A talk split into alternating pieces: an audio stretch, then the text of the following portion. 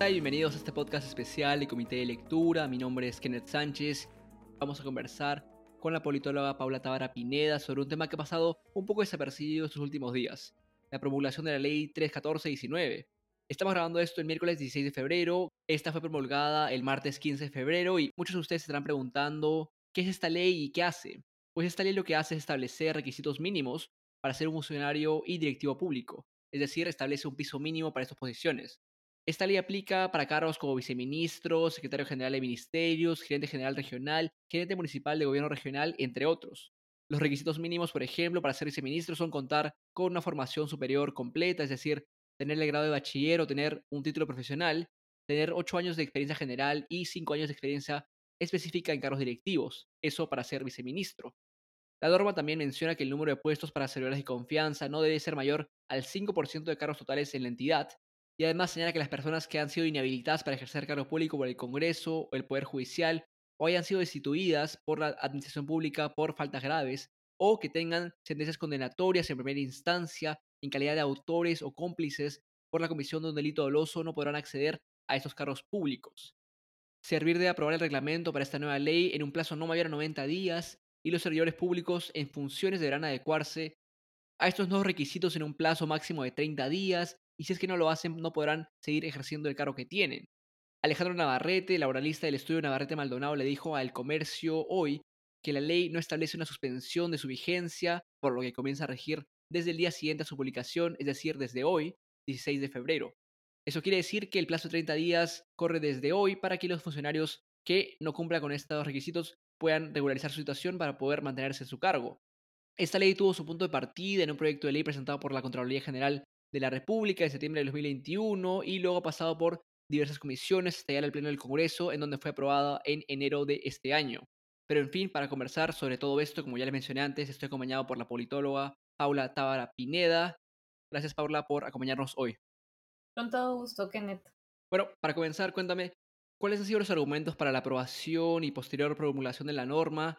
¿Qué problema real busca solucionar esta ley?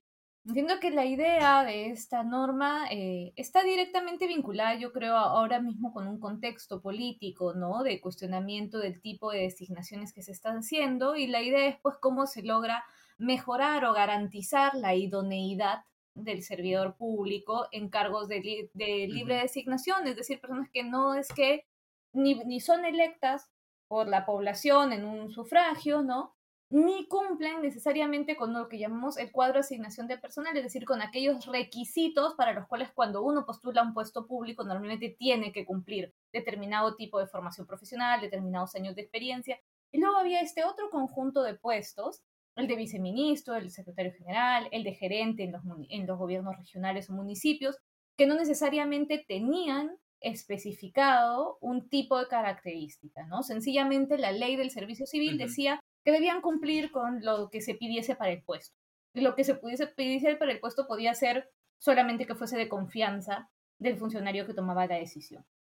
Y la idea es cómo garantizamos que hay algún nivel de calidad o de capacitación en aquellos que ocupan estos puestos. Porque hay que pensar, y a mí ahí siempre me parece importante decirlo, un ministro o una ministra puede o no tener una formación sumamente técnica del sector. Es ideal que conozca el sector, ¿no es cierto?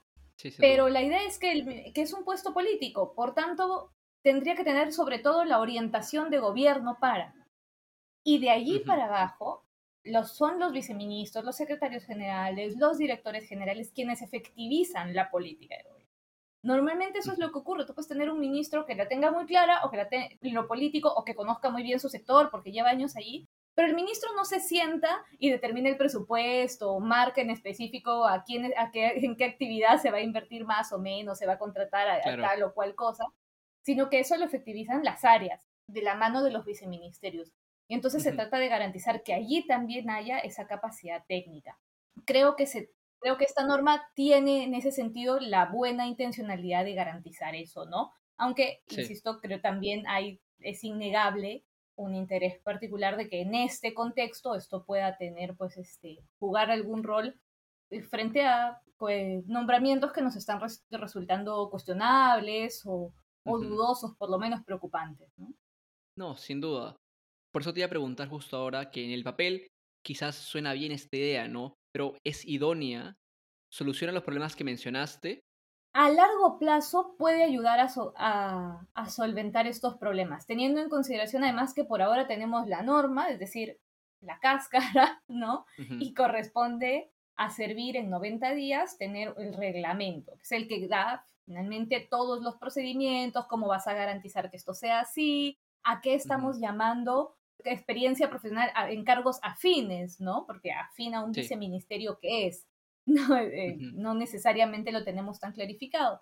En términos de largo plazo, puede ser una buena solución para garantizar mínimos. Creo que en el corto plazo hay que tener en consideración que, si bien puede evitar lo que venga, también va a generar lo que yo denominaba el otro día posibles implosiones, ya no solamente a nivel de los ministerios, ¿no?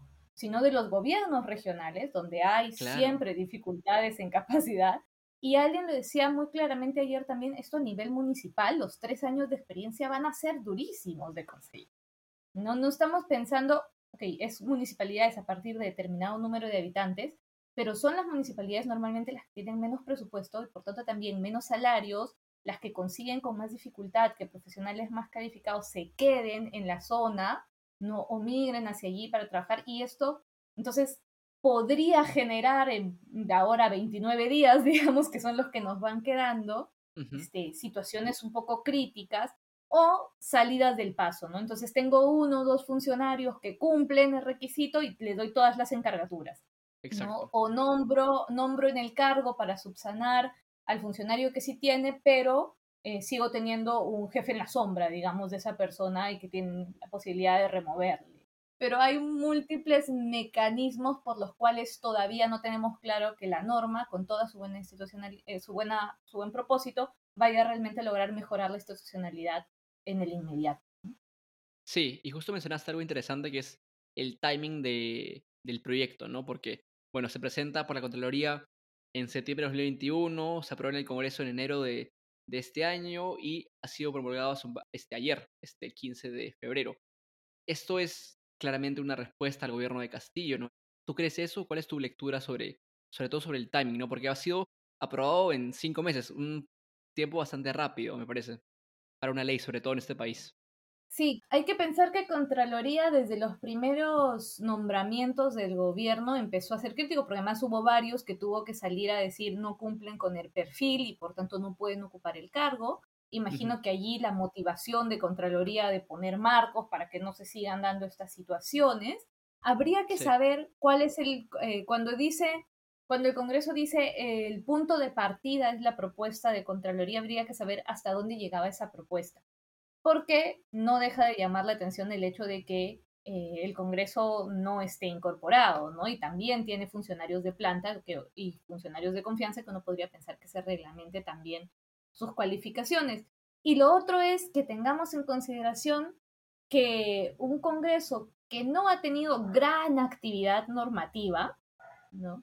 Y que más bien tiene algunos proyectos de ley que aparentemente duermen durante mucho tiempo. El presidente Castillo y la exministra Anaí Durán reclamaban, por ejemplo, el proyecto de para dar pensiones a los niños que habían quedado huérfanos producto del COVID-19, que había estado meses encarpetado y demorando. Bueno, de septiembre ahora, cinco meses es, es, es bastante rápido el trámite. Entonces sí pareciese que quizás había una intencionalidad de sacarlo rápidamente para poder poner un freno en lo ministerial sin necesariamente ser conciencia de lo que podía significar para gobiernos regionales y municipales.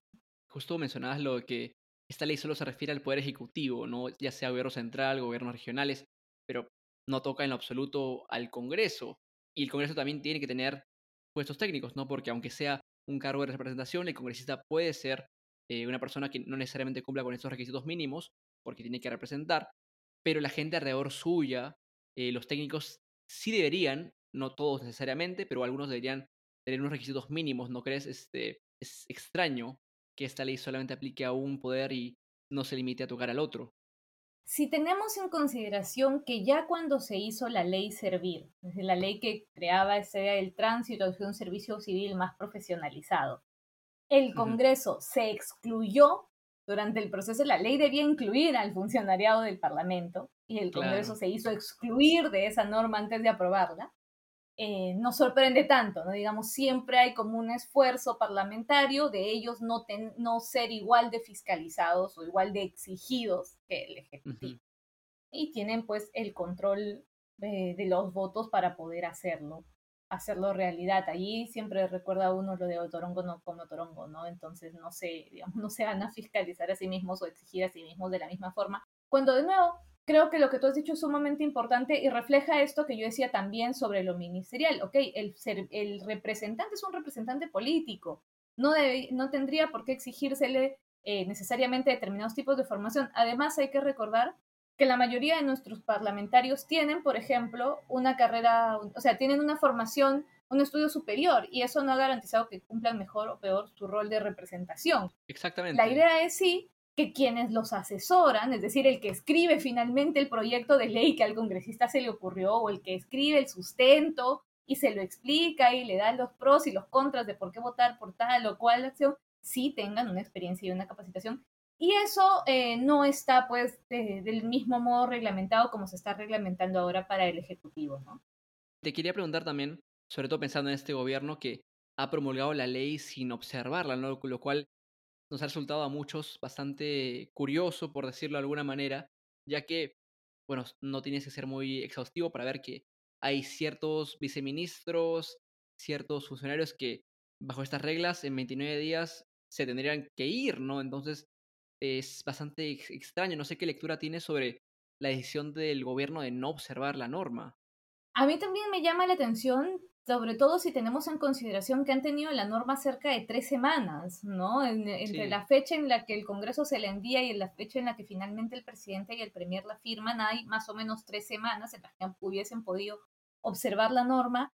Incluso eh, yo pensaría desde una narrativa, desde esta propia narrativa que está construyendo el gobierno, de es que quieren que los puestos solo sean para los de siempre y no nos dan una oportunidad, ¿no? A quienes no, a, no ha tenido podrían haber construido desde allí alguna forma de, observancia o de narrativa que, política que les conviniese para evitar la norma, pero pareciese que más bien las crisis políticas y las situaciones que, han estado afrontando hubiesen hecho que, se les pasase un poco bajo, bajo el hombro, ¿no? No se hubiesen dado cuenta a tiempo.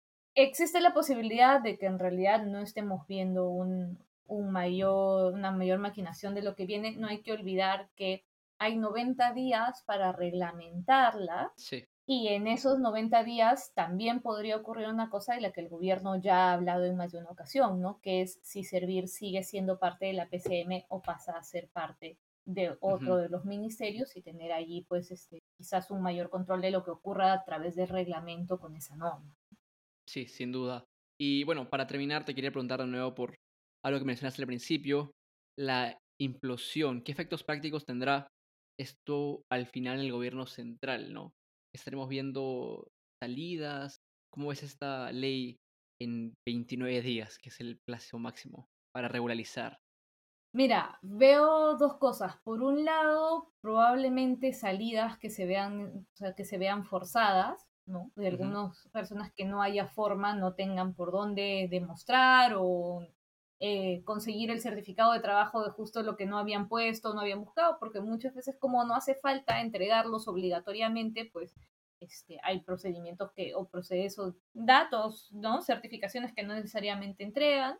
Y habrá quienes no tengan eso, quienes claramente no puedan completarlo en estos, en estos 30 días y tendrán que salir. Y también creo que existe la posibilidad de nombramiento, digamos, de muchas encargaturas. Entonces, aquel que sí tiene la capacitación o que sí cumple con los requisitos se le irán encargando, con lo cual vas a sobrecargar aún más a, que, a esas personas y a los otros pues les irán haciendo contratos intermedios o encontrando mecanismos para mantenerles. Sea como fuere, esto genera un, un desorden, ¿no? Y una inestabilidad y remueve las cosas en los organismos públicos. De nuevo, creo que en el gobierno central esto va a tener un efecto, quizás un efecto un poco menor en tanto puedes tener funcionarios del siguiente nivel a los que nombras y bueno, ya luego vas viendo cómo gestionas tus, confianzas o no. En gobiernos regionales y en municipalidades va a ser bien duro.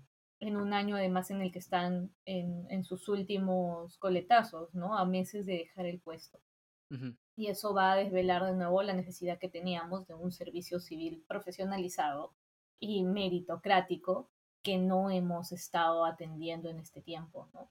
Sí, y quizás también será motivo para pasar a estos funcionarios que no cumplen a puestos de confianza, ¿no? Que aunque han sido reducidos por esta norma también, no sé si necesitan los requisitos que se piden para puestos como viceministro y secretario general de ministerios. Sí, a puestos de confianza, a órdenes de servicio, que también uno, de, eh, digamos, la entidad define más o menos cuáles son las características que quiere y, los, los sueldos que va a pagar en esas órdenes, ¿no? Y seguirlos manteniendo cerca o como parte de su equipo, con lo cual vas a hacer crecer además el funcionariado y no necesariamente su eficacia.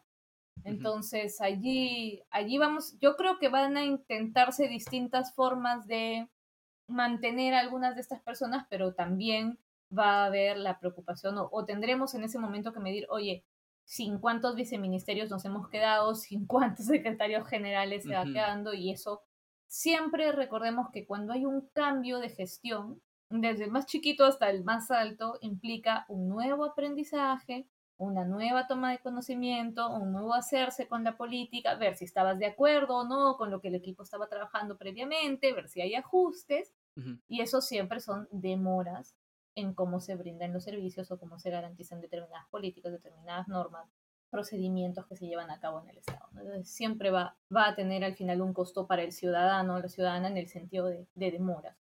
Sí, sin duda. Bueno, gracias Paula por tu tiempo para esta entrevista. Y bueno, eso ha sido todo aquí en este podcast especial de Comité de Lectura. Yo soy Kenneth Sánchez. Nos vemos en un próximo podcast. Hasta luego.